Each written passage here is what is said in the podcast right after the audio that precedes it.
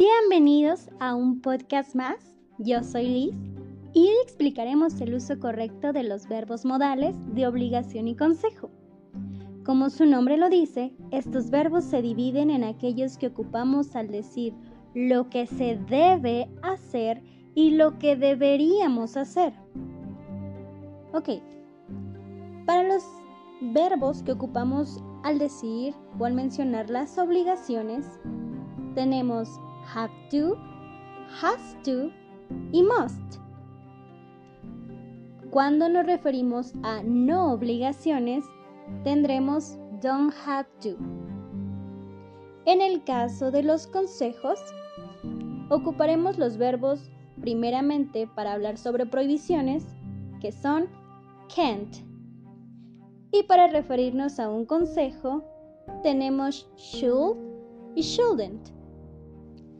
Bien, mencionaré algunas em, diferencias que existen en nuestros verbos para saber cómo identificar cuál es el correcto.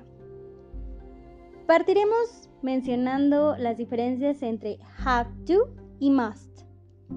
Have to lo ocuparemos para hablar sobre obligaciones y reglas, mientras que must lo ocuparemos cuando hablamos sobre reglas escritas o que tienen mucho ímpetu o poder sobre nosotros. Para don't have y can't tenemos la diferencia de que don't have es para algo que no es realmente necesario y can es para algo que está prohibido.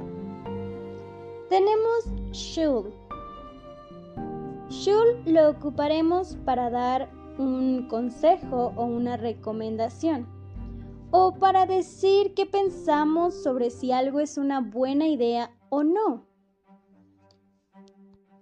Pero esperen, hay un secreto.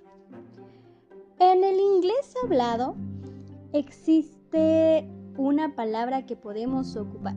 Bueno, en este caso es una pequeña frase, que es semejante o parecida a can't que es not allowed. Y esto es para decir que algo no está permitido porque es una regla o una ley.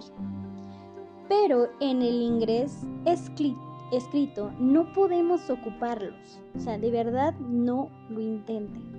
A menos de que estén teniendo una conversación, porque entonces se verá mal.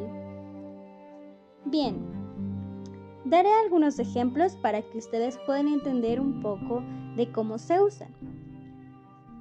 Primero tenemos have to. You have to take off your shoes before you go into the temple. Must.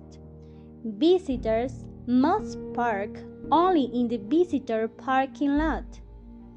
Don't have to.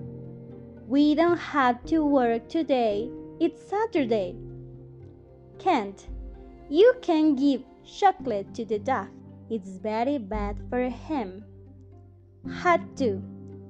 I had to go to the doctor because I was having stomach pains. Should. You should have a more balanced diet. Si aún se tienen dudas entre el uso de have to y must, les quiero recordar que must no se usa en una conversación a menos que la obligación sea muy fuerte, muy muy fuerte chicos, de verdad.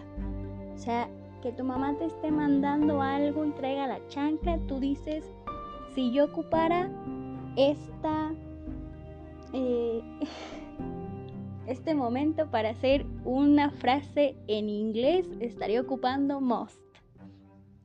Y también debemos recordar que Moss no tiene pasado ni futuro.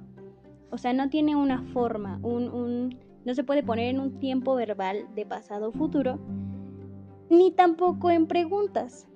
Si se da esta, mm, bueno, este momento en que tenemos que ocuparlo, eh, no ocuparíamos must, sino ocuparíamos have to, ¿ok?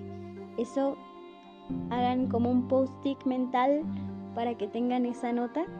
Y bueno, Espero que este podcast sirva para poder diferenciar y aprender cuál es la forma correcta de usar nuestros verbos modales